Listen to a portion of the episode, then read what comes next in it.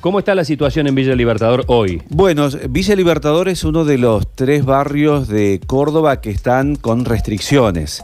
Recordemos que, eh, pero es igualmente Villa Libertador el lugar más grande. Allí hay 28 manzanas que tienen fase 1 y 60.000 personas era el dato que daban que están en la fase 3.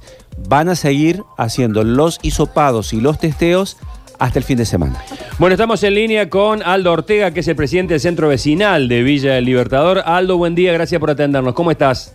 Hola, buen día. ¿Todo bien? Todo bien, ¿vos? ¿Cómo va? Todo bien, acá andamos. ¿Cómo anda el barrio? Y bueno, como te digo, es un barrio grande donde hay un poco de incertidumbre también, viste, por el tema este que se, que se alargó el, el bloqueo ahí, que la gente esperaba, bueno, que hoy lunes ya se iba a levantar como se había acordado, pero bueno, se, se extinguió hasta el día sábado a las 24 horas. Eh, ¿cómo, ¿Cómo están, digamos, cómo es la vida cotidiana a partir de lo, lo sucedido? Eh, ¿Hay cierto resquemor entre los vecinos? Eh, Villa Libertador, a pesar de ser tan grande, es una comunidad muy fuerte y muy unida. ¿Cómo, en fin, cómo, cómo se convive hoy diariamente con esta, con esta nueva modalidad? Bueno, como vos decís, eh, acá Villa Libertador, bueno, después que, que está la- lo que estamos viviendo esto de la pandemia, eh, hay mucha gente solidaria, donde se han creado muchas joyas comunitarias también acá en el barrio, distinta gente, distintos vecinos. Y bueno, y después que sorprendió el día, bueno, el día viernes con los casos estos que salió acá en el barrio, el cual, bueno, la gente eh, una semana anteriormente en la plaza de Villa Libertador se había llenado, porque tenemos unos, unos feriantes ahí y bueno, eh, estaban vendiendo en la plaza, se había llenado que salió por todos lados, ¿viste? El tema, bueno, que la gente se había relajado un poco y bueno, y ahora con esto, ¿viste? Están preocupados porque uno que no se sabe cuántos casos son de Villa Libertador y cuántos casos son de allá de Remedio Escalada. Claro. Te dicen claro. que son 20 casos, ¿viste? Y lo relacionan con Remedio Escalada, más el caso que hubo ayer, el de Anisacate. Está bien. Aldo, hay un tema que es muy importante, hay una población de trabajadores que tienen que ir a cumplir su función y yo te escuché que vos mencionabas algunos inconvenientes que tienen con sus empleadores porque les están pidiendo casi un certificado para decir que no tienen coronavirus. Claro, mira, yo eso me llamó mucho la atención. El día sábado eh, vinieron gente también hasta del Cotolengo a hacerse los, los hisopados, los mandaron para acá, para la, para la plaza, para hacer los hisopados por el tema que ellos tienen que volver a trabajar hoy martes. Después vinieron, así que vinieron ellos, vinieron un montón de chicos, viste, que le pedían en el trabajo que llevaran el certificado y me, y me llamaban, me llamaban, me mandaban mensajes a mí. Aldo dice, ¿cuándo lo dan el certificado? ¿Qué certificado? Me dice, no, dice, lo que pasa es que nosotros tenemos que presentar un certificado en el trabajo que dice que no tenemos coronavirus, dice que los hemos hecho hisopado como corresponde para que los dejen entrar a trabajar. Claro, Bueno. y, y eso, y eso eh, a la persona que le hacen hiso- hisopados no le dan absolutamente nada, ¿no, Aldo? No, no, no, no. Eh, te lo hacen, mira, eh, yo también me lo hice, yo ando todos los días eh, asistiendo a la gente de la situación de calle, ando todos los días y también me lo hice cuando hicieron la calle Arani, no, ellos te llaman en un caso que sea positivo, si no es positivo no te llaman. Claro.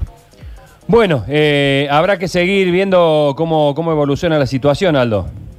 Sí, sí, también la otra preocupación que tenemos, también bueno, que se viene el domingo el Día del Padre, bueno, y el feria, como te digo, eh, la gente también quiere trabajar, los feriantes apro- aprovechan esa Sí, fecha para vender algo y con esto no saben si lo van a dejar vender, si se va a levantar el cordón, no, no sé, de eso también, viste, lo que estoy recibiendo muchos llamados. Acá, eh, Aldo, a la radio teníamos, eh, antes de que se diera este brote del fin de semana, muchos llamados de, de oyentes, vecinos de la zona que nos decían, en Villa Libertador la policía no entra, acá hay fiestas, acá nadie está haciendo cuarentena, hay movimiento. ¿Esto ocurría, se vivía así en el interior del barrio?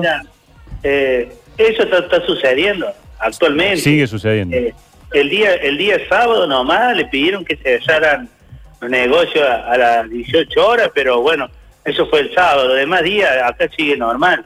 Te digo, tengo muy mucho llamado de los vecinos también por el tema, la gran preocupación que están robando los vecinos. Acá están empezando a robar y bueno, y la policía brilla por su ausencia. No, en- no va la policía al barrio, no entra al barrio. No, no, no, no, no, no, no se ve. Llamar, mira, y, y por ahí no vienen o por ahí te vienen a la hora, ¿viste?